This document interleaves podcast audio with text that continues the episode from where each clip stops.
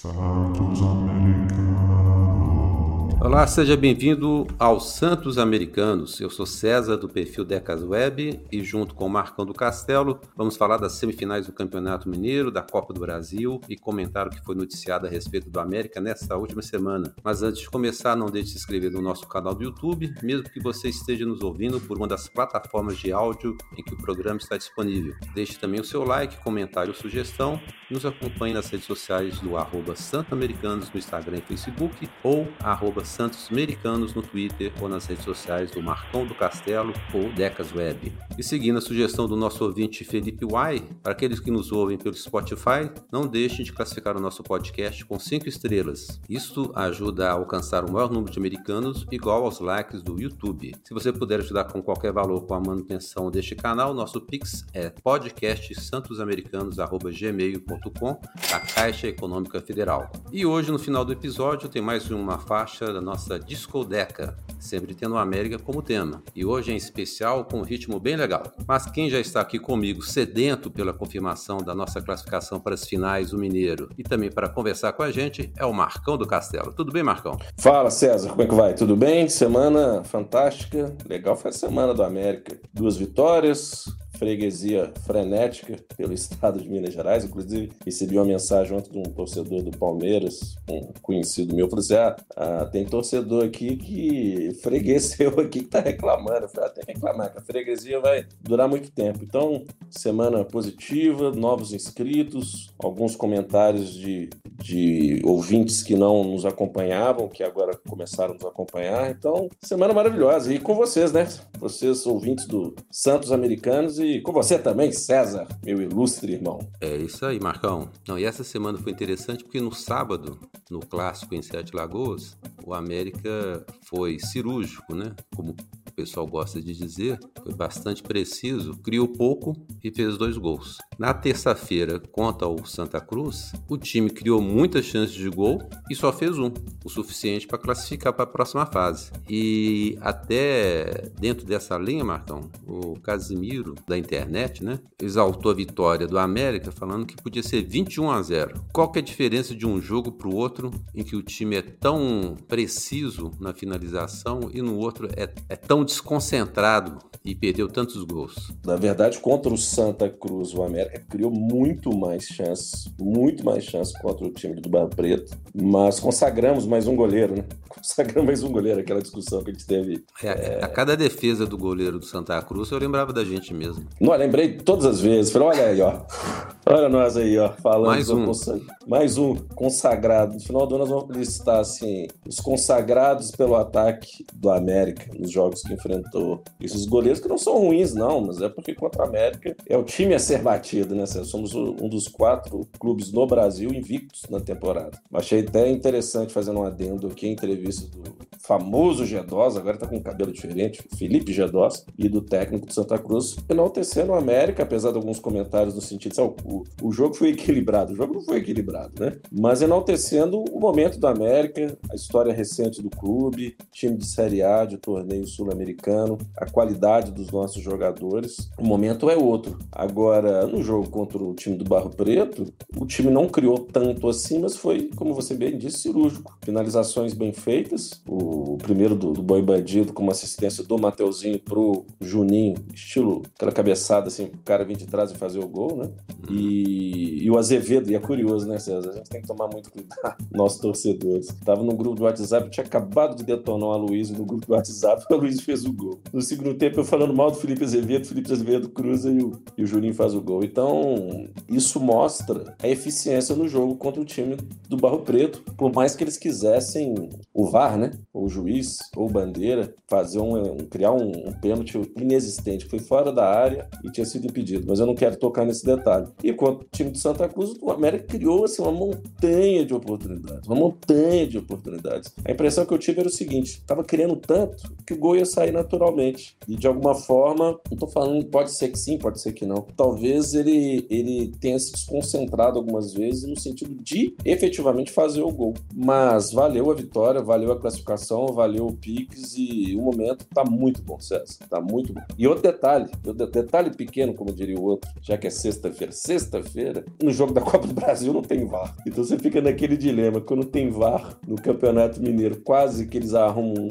um, um pênalti pro time do Barro Preto. E na Copa do Brasil chegam e, e, e complicam, quase complicam no jogo. É difícil, né, Sérgio? É, no, no jogo contra o Santa Cruz, acho que teve um pênalti claro no chute do Adson, que a bola bate na mão do, do zagueiro do, do, Santa Cruz. E na hora, eu até xinguei o, o Adson, né? Porque ele tava cara a cara com o goleiro. E depois, quando você vê o lance por outros ângulos, por trás do gol, de lado e tal, você vê que bate claramente na mão do, do zagueiro do, do, do Santos. Era lance E o gol do Alê, que foi anulado, parece que bateu no ombro, não bateu no braço. É, às vezes, quando a câmera frisa, ela borra tanto a imagem que você fica na dúvida onde que exatamente a bola resvalou, se foi no braço ou se foi no peito, mais pro ombro e tal. Mas felizmente, né, o América não precisou do VAR e até o gol que o América fez, do, do, do Benítez também, era um lance muito, como gostam de dizer os comentaristas de arbitragem, muito ajustado, né? Porque a, a impressão que eu tive no, no, momento é que o Aloysio não tinha tocado na bola. E depois, no, no lance do gol que o América disponibilizou com a câmera atrás do gol,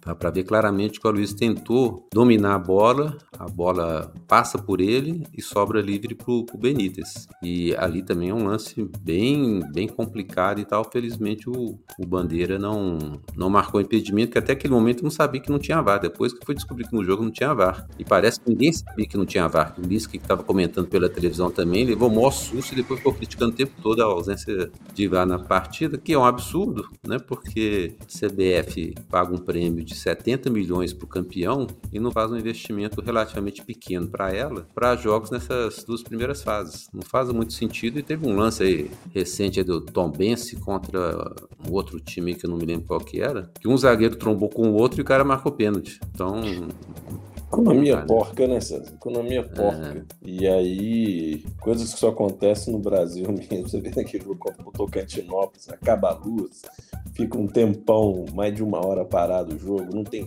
Esse lance, a gente não gosta de ficar comentando jogos, não, pessoal, mas esse lance do, do Adson foi mais pênalti do que aquele no contra o Tocantinópolis, ao meu ver, porque a bola ia em direção ao gol e houve a interceptação do, do zagueiro adversário. Mas não, nós não temos o costume de falar de jogo, mas eu preciso falar de dois jogadores, citá-los pelo menos. O que está jogando Benítez é uma coisa fora do comum. É, quando nós analisávamos o plantel do América, o elenco do América esse ano, a gente tinha dúvidas em relação ao Benítez e agora tem que bater palma para a diretoria do América, pelo presidente da SAF, pela direção e tudo mais, comissão técnica por ter avalizado a contratação em definitivo do Benítez. E o menino Arthur também, fantástico, porque tem potencial, é jovem, mas já vem mostrando uma desenvoltura fora do comum. Joga com as duas, cruza bem, desinibido. Mas é, isso é interessante, Marcão, porque não lembro qual partida aí que a gente viu do América, que o Mateuzinho fez uma partida ótima, fez um gol, deu passe para o outro, e a gente elogiou muito o Mateuzinho, e no jogo seguinte era contra o time de preto e branco de Vespasiano, e o Mateuzinho sumiu na, na partida. E depois voltou a jogar bem novamente, né? Deu uma pipocada contra o time de Vespasiano, mas depois voltou a jogar bem, jogou muito bem contra o Santa Cruz também, taticamente, contra o rival do Barro Preto também. O Benítez eu achei que fez uma boa partida contra o Santa Cruz, mas acho que exagerou um pouco, um pouco para ser bonzinho, nos lances individuais. Então parecia que na terça-feira ele estava afim de fazer o gol, ele queria fazer o gol, não estava muito disposto a tabelar e tudo mais, e até recebeu uma bronca do, do Aloysio por conta disso. Mas fez o gol dele, foi o gol dele que nos classificou para a próxima fase. E, e é interessante porque nas últimas partidas do América, eu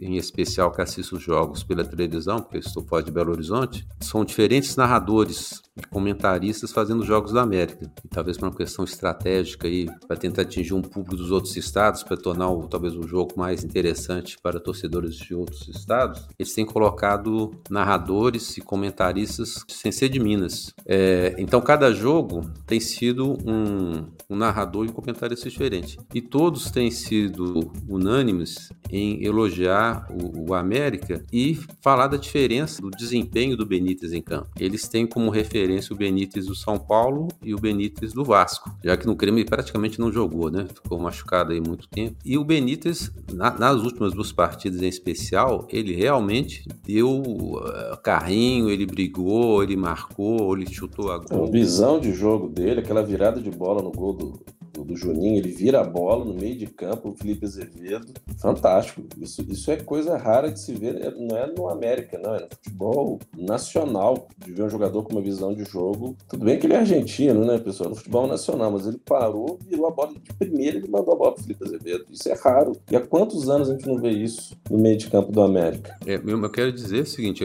confirmando né, o que você tinha falado anteriormente, que, as, que a gente também faz avaliações erradas ou de momento, né? Né? Quando o Benício foi anunciado, acho que não só nós dois aqui, mas como boa parte da torcida do América, todo pô, lá vem outro, outro lesionado, né? Fazer estágio no departamento médico do América aqui, né? Um novo Berrio, um novo Lima e Guilherme, né? A gente citou na época vários jogadores que chegaram ao América com histórico de lesões e não, não conseguiram jogar. E o Benítez veio para desmentir a gente, né? De tudo isso que a gente, a gente temia, né? E tem disputado boas partidas e tem disputado não só tecnicamente, como você disse, mas disputando bola, dando carrinho. Então, realmente, o Benítez está superando talvez o que ele mesmo fez no Vasco e no São Paulo. Mas uma coisa que pouca gente tem comentado é que o Benítez agora é do América, né? Talvez o fato de ele ter sido é, contratado, né, sido efetivado no América, né, teve um clube que finalmente resolveu investir nele, talvez tenha dado a ele um incentivo a mais para ter esse desempenho que ele está tendo nos últimos jogos. É, talvez seja aquela questão da tranquilidade que tanto se fala que o América é um clube família, que é um clube que reabilita jogadores, que o clima é agradável, que os jogadores um apoiam a recuperação do outro, que a disputa de posição é sadia. Eles nem falam em disputa de posição, né? Tá todo mundo muito. É uma concorrência, mas sem deslealdade, né? A gente sabe que no mundo do futebol acontece isso muitas vezes. Do jogador tá na reserva, tá torcendo pro goleiro do próprio time levar um gol para ele, pra ele entrar ou para machucar. Isso tem. Aliás, tem em qualquer área, qualquer empresa, mundo corporativo, sempre tem uma turma aí que é do contra, né? E, e a gente vê que no América tem esse perfil. E aí, César, falando que você disse dos traumas que a gente teve no passado recente, isso é normal. Qualquer um ficaria traumatizado em contratações do nível de Berrio, né, do Guilherme, onde foi gerada uma grande expectativa e eles ficaram a maior parte do tempo no departamento médico. Como o Benítez, o histórico recente dele não era bom, é normal, e como bons mineiros que somos, ficarmos desconfiados. Então ele está queimando a nossa língua, ainda bem. Futebol de altíssimo nível. Ao meu ver, quando o Martinez veio, apesar de não ter a mesma característica do Benítez, o Martinez veio para suprir essa camisa 10. Como eu disse segundos atrás, não tem o mesmo perfil, mas o Benítez é o dono da camisa 10, e assim como o Arthur é o dono da camisa 2, e queimando muita língua de, de gente da imprensa de Minas aí, que né, tem o filho do, do um sujeito, o Peruquim aí, que detonou, não, isso é jogador que daqui a pouco a gente nem sabe nem quem que é. É curioso, mais uma vez a gente tem que falar isso, como é que a imprensa nacional viu o Arthur nesses dois jogos enaltecendo o futebol dele, porque é diferente, é ambidestro, tá com o futebol mais solto, tá à vontade, parece que já tá aí no time titular há anos, e chega um, vou falar, um infeliz, fala uma idiotice dessa. Ainda bem, né? Mais uma vez. Aí ele, é, ele que vai se lascar na, na, final do Campeonato Mineiro quando o Arthur for jogar. Apesar de que, se me corrige, César, não sei se é a primeira ou segundo jogo da final, se o time de Vespasiano for para final, que corre o risco do Atlético ir para final, o Arthur tá em Marrocos, né? Enfrentando a seleção de Marrocos. Então, um dos jogos da final, o Arthur não vai estar disponível. E, e outra coisa é o seguinte: o segundo o Jorge Nicola, nós estávamos falando do Benítez, né? Ele teve proposta para jogar na Liga Americana e para jogar na Arábia Saudita. Segundo uma pessoa ligada a ele, ele nem quis estudar a proposta. Estão satisfeitos que ele está na América. E é uma coisa legal da gente ler sobre isso, porque quem esteve na Independência na terça-feira, no jogo contra Santa Cruz pela Copa do Brasil, comentou né, que o Edson Paulista, mesmo ele não podendo jogar porque ele estava lesionado ou poupado, né, para não agravar a lesão dele, estava lá na, na, Independência e tal. Então parece que o clima é muito bom, apesar dos tapas, dos chutes, das cocadas do Aloysio. Que... Aloysio é muito doido, né, César? O Juninho, eu, eu pensei eu naquele percebido... gol, eu pensei que o Juninho ia bater no Luiz. Não, é isso que eu te falei. Eu tenho percebido que os caras, é, na terça-feira, na hora que o Benítez fez o gol, o, o Aloysio começou a puxar o cabelo do, do Benítez, feito um doido, e os caras começaram a separar, porque realmente o cara é ignorante. E é engraçado porque o Aloysio, quando ele foi apresentado num restaurante aí, uma churrascaria e tal, o, o Aloysio, mesmo nas entrevistas, demonstrou ser um cara muito legal, um cara muito Mas ele é legal, mas ele é, é legal, ele só é doido na hora do gol. Só isso. Devia mudar de boi bandido para boi doido. Boi doidão. Touro maluco, alguma coisa assim, porque ele, ele, ele passa do ponto. Naquela voadora que ele deu no Mancini, eu acho que o primeiro gol que ele fez pelo América foi uma das coisas mais ignorantes que eu já vi na minha vida. É lance de expulsão, de suspensão, seis meses a um ano. Que é, é uma coisa assim. Mas eu torço para que ele continue dando. Torço para que ele continue dando voadoras, tapa na cabeça dos outros, porque é sinal que nós estamos fazendo gols, né? Que é um problema que a gente já citou várias vezes. É do jeito dele, cada um tem seu jeito. Tem, tem jogador que faz gol não comemora, tem jogador que vai lá e ajoelha, faz uma prece, o outro, né? Então, assim, tem um que eu lembro do, do jogador que atravessava o campo todo para comemorar com o goleiro, o cara dava um pique, não vou lembrar o nome do. O jeito carinhoso do Aloysio Boi Bandido é esse. É uma voadora e um tapa na cabeça. Mais ou menos isso. Se, se carinhoso é assim, imagina com raiva, né? é um ambiente família. É. Agora, outra notícia que saiu no portal Super Esportes, é, dizendo que Masteriani vê concorrentes se destacarem e perde espaço na América. Né? No, no, clássico entraram Wellington Paulista e a Luísio. Na terça entraram a Luísio e depois o Mikael. O Henrique Almeida tinha entrado, acho que uma parte no Tocantinópolis, se não me engano. E o Masteriani fez uma partida. Ah, não, inclusive o Masteriani jogou contra o Tocantinópolis, foi o Masteriani que entrou. E realmente o Masteriani, é, é, a gente não sabe se ele está machucado, o que, que é, mas nem relacionado ele está sendo. Será que o Mastriani vai ser emprestado aí no, no segundo semestre, Marcão? Se emprestar o Matheus Gonçalves, eu já fico feliz. O, o, o Mikael, que entrou terça-feira, eu fiquei. Por mais que eu tenha esperança, muita esperança, a torcida do América, nele de assumir a titularidade, já vi uma evolução do futebol dele, que ele é muito grande, muito forte. Ele conseguindo prender a bola, correr, voltar, chutar. E por que, que eu estou falando isso? Porque se pensar, se a gente pensando em, em concorrência, o Mastriano com o Mikael, ele tá, tá atrás. E olha que o Mastriano já jogou faz bem mais tempo, né? Se a gente pensar. Um é, Henrique Almeida, que é contestado, mas ele muda a história no jogo no sentido de marcação ali na saída de bola do adversário. Mastriani perde. O Wellington Paulista perde o Wellington Paulista. Boi Bandido, que era um que estávamos questionando veemente, Mastriano perdendo espaço para o Boi Bandido. Então, ao meu ver, realmente ele está numa situação delicada ou ele joga numa função diferente, e até vejo que o perfil dele não é aquele jogador camisa 9 lá dentro da área brigando, não. ele é um jogador mais leve de um toque de bola. Ou ele surge como uma opção um pouco mais nas laterais, para jogar nas laterais ou até mesmo de um meio avançado, ele realmente vai perder, vai perder, ele já está perdendo o espaço dele à medida que Mikael a gente viu que é esse é o jogador perfil de matador mesmo, né, de fazer gol, de finalizador, entrando em forma, vai dar muita alegria, muita alegria na Série A e na Sul-Americana também. Sabe? É, eu até ouvi o um comentário do Romano depois da partida da Copa do Brasil, o Romano criticando o Mikael, falando que ele tropeçou na bola e tudo mais. E eu tive uma visão totalmente diferente. Um cara que sabe prender bem a bola, protege mais com o corpo, é forte, é difícil derrubá-lo. Ele, ele tem grandes chances de tornar o Mikael que jogou no esporte. É com a América esse programa de recuperação física, igual aconteceu com o Benítez aí. Eu tenho esperanças que o Mikael, não vou dizer que vai ser titular, mas vai ser bem mais útil que o, que o Mastriani. E o outro que está perdendo espaço é o próprio Henrique Almeida, né? Porque o Henrique Almeida, que ano passado foi o artilheiro do, do time, esse ano ele também foi pouco aproveitado. Né? Isso, e só para, antes de você fazer um comentário, só para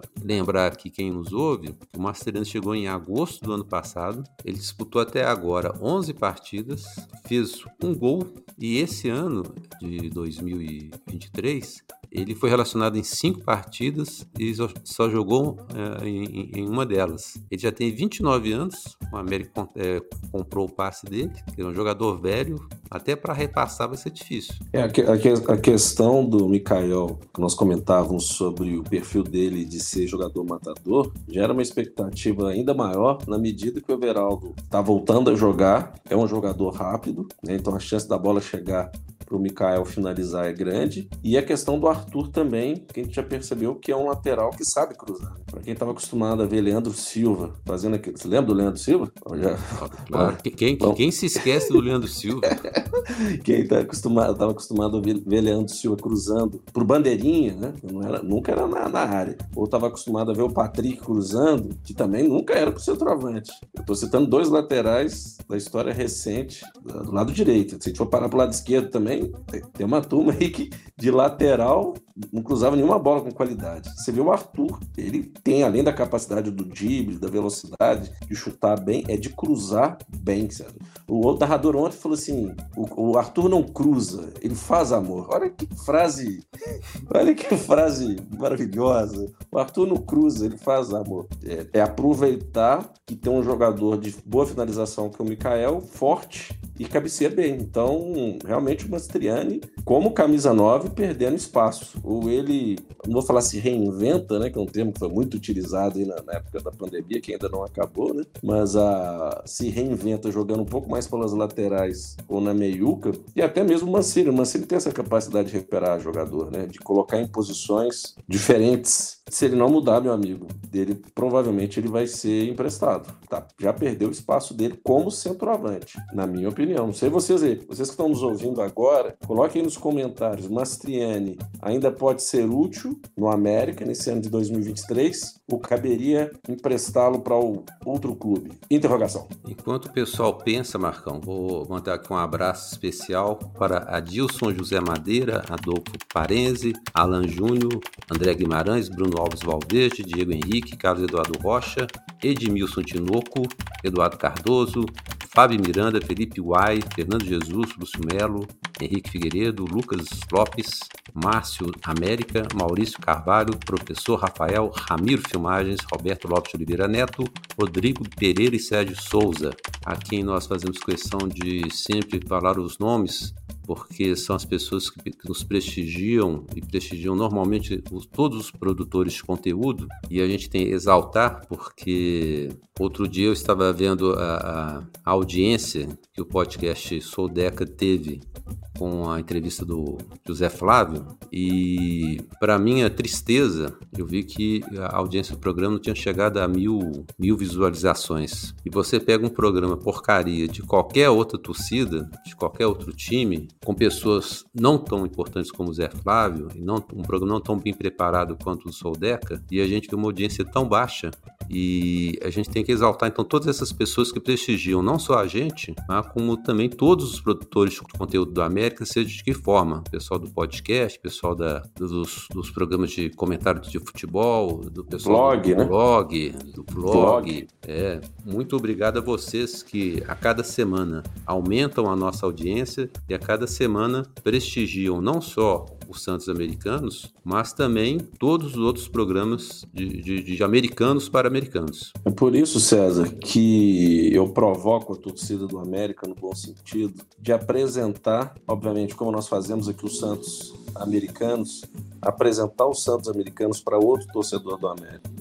É, já é um debate antigo nosso de estimular a torcida do América não só a produzir conteúdo, e cada vez mais a gente vê tem torcedores é, falando o que pensam, em, como você bem disse, em várias plataformas e formatos diferentes, mas quem não quer, é, não tem um tempo e quer ouvir, né, quer debater, quer comentar, apresente para outro torcedor do América. Porque quanto o Felipe Minto até disse isso no, quando nós estivemos lá no Soldeca, é prestigiar a quem fala do América, conhece o clube. Óbvio que em alguns momentos a gente tem um perfil mais, entre aspas, clubista, mas nós não somos jornalistas, não, gente. A gente não, nós não somos jornalistas, não ganhamos nada, a nossa fonte de renda é outra, mas a gente está aqui para criticar quando tem que ser criticado, dar os parabéns e elogiar quando tem que ser elogiado, mas a gente fala do América Futebol Clube, nosso clube do coração. E ao invés de prestigiar uma mídia que a grande maioria das vezes no estado de Minas Gerais não dá o espaço devido, prestigiar quem fala a língua do torcedor. Né? Então, é, reverbero o que você disse, César, e enalteço toda a produção de conteúdo do torcedor do América, mas a gente precisa aumentar, como diria o pessoal do marketing, shared voice. A gente tem que aumentar o shared voice tem que aumentar a voz. Tem mais gente que tem que conhecer mais os Santos americanos, mais gente tem que conhecer o Decadentes, mais gente tem que conhecer o Salviano. Senão eu vou ficar falando que mais gente tem que conhecer o Dedé, que eu sou fã do Dedé, que é o nosso produtor de conteúdo Mirim. A gente precisa divulgar mais e apresentar esses produtores de conteúdo para outros torcedores. César, me empolguei porque eu gosto de falar da produção de conteúdo e gosto de falar muito mais do América. Mas, Marcão, antes da gente ter comentado a respeito dos nossos Santos ouvintes, você estava comentando a respeito da narração né, da partida contra o Santa Cruz. Muita gente elogiando, mas muita gente criticando. Vi muito torcedor reclamando também. É lógico que o América vive hoje uma, um momento de transição de torcida, por isso que a gente está é, tentando, né, ou está enaltecendo os produtores de conteúdo, porque é a hora da gente cavar o nosso espaço, quando a gente ficar para a gente, não é eu e o Marcão, são todos os torcedores e todos os produtores de conteúdo do, do, do América. E a gente viu aí, é, é, na, no sábado, por exemplo, a gente teve a transmissão do, do Gustavo Villani pelo Sport TV, que eu já vi muita gente elogiando e eu achei fraquíssima. Não sei para Minas, talvez tenha passado com transmissão local, não sei Rogério Correia, Jaime Júnior, não sei quem transmitiu. Mas pro resto do país foi o Gustavo Villani e mostrando um despreparo total, ele ficou boa parte do jogo, até metade do segundo tempo, falando que o próximo jogo do América pela Copa do Brasil seria contra o CRB. Até que alguém finalmente pegou a tabela e viu que era o Santa Cruz. Depois ele ficou falando que a vantagem de gols, o América já estava vencendo por 2 a 0 que com aquele resultado o América podia perder até de 1 a 0 repetindo que jogava por dois resultados iguais. Quer dizer, além de de tudo sabe fazer conta. Né? Burro!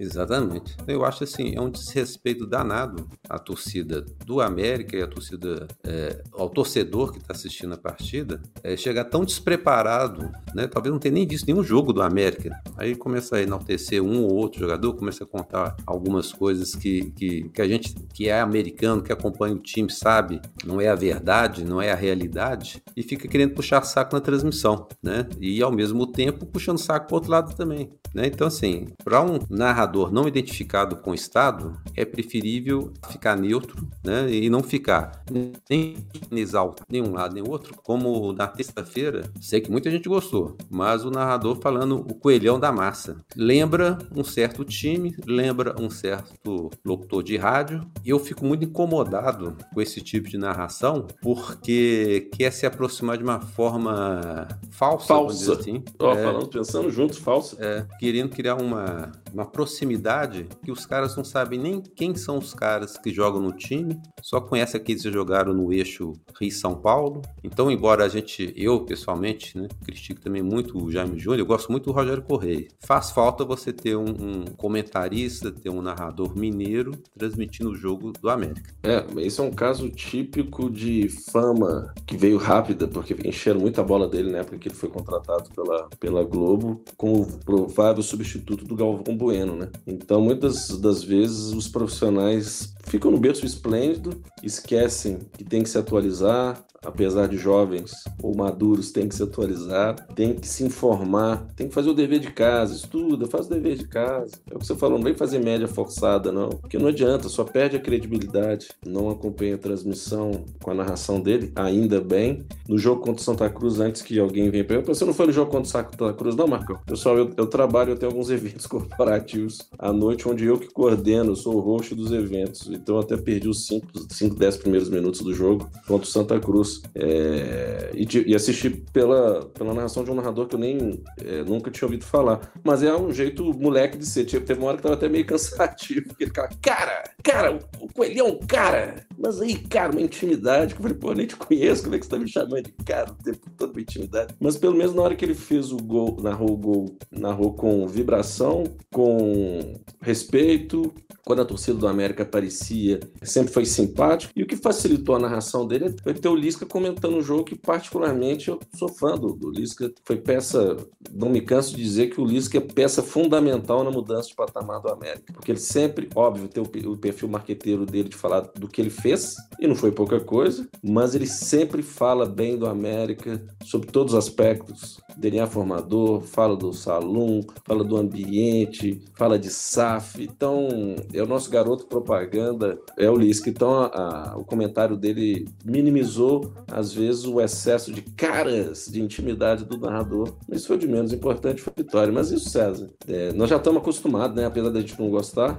a imparcialidade, a incompetência de narradores e comentaristas a gente tem aqui em Minas Gerais há, há anos. Não, e para dar um, mais dois exemplos, né, notícia do portal Super Esportes. Comentarista de arbitragem vê erro contra o time do Barro Preto no clássico. Aí você vai ler a notícia, diz que a comentarista de arbitragem da ESPN, Renato Ruel, disse que o Cruzeiro foi prejudicado em lance importante, aquele lance do que o Arthur fez uma falta no atacante Wesley, e que o juiz daquela partida nada marcou. Quando você vai, você vai lendo mais a notícia, vai, vai descendo né, texto, a, a, comentarista fala o seguinte: realmente foi falta, que ele, que ele deveria marcar, mas não era lance para pênalti, não era lance para cartão vermelho. Então, como é que um, um, um, portal de Minas vem dizer que, que, que o time foi prejudicado em lance importante no clássico? Eu sei. É uma coisa, é uma coisa inacreditável. Como é que quer vender é, uma notícia ou quer vender uma opinião que não é verdadeira e que nem foi o que, que a, a, comentarista de arbitragem fez. Que ela mesma desmentiu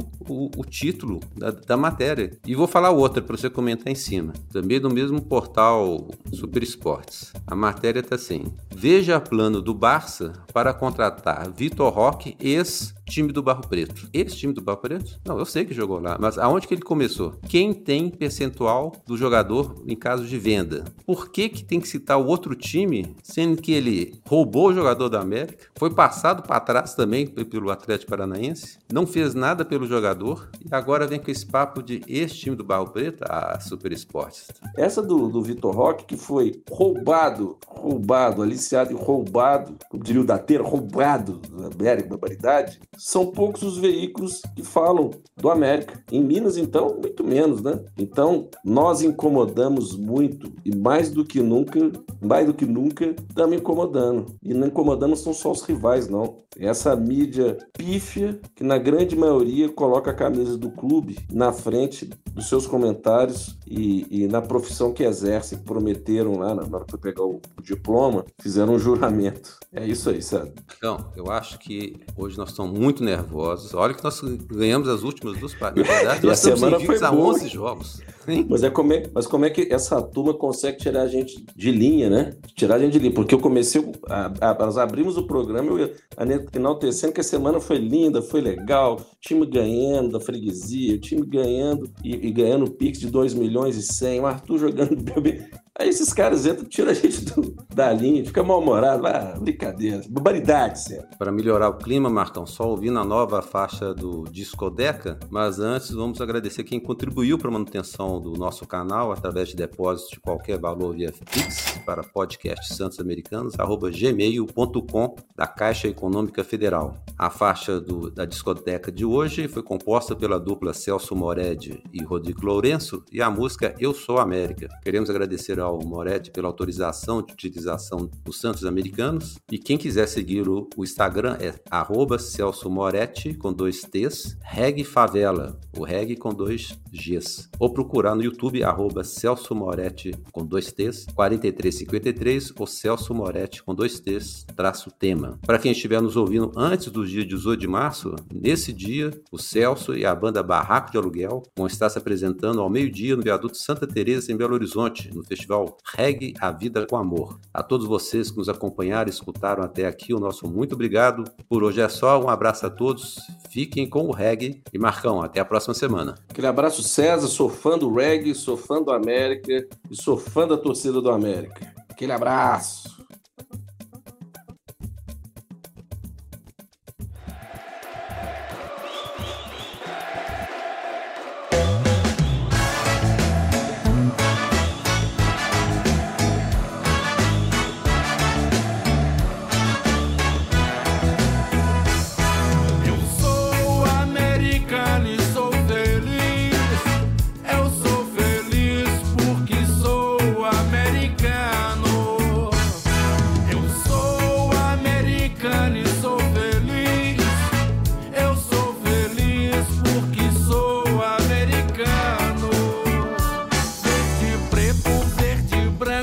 tradicional.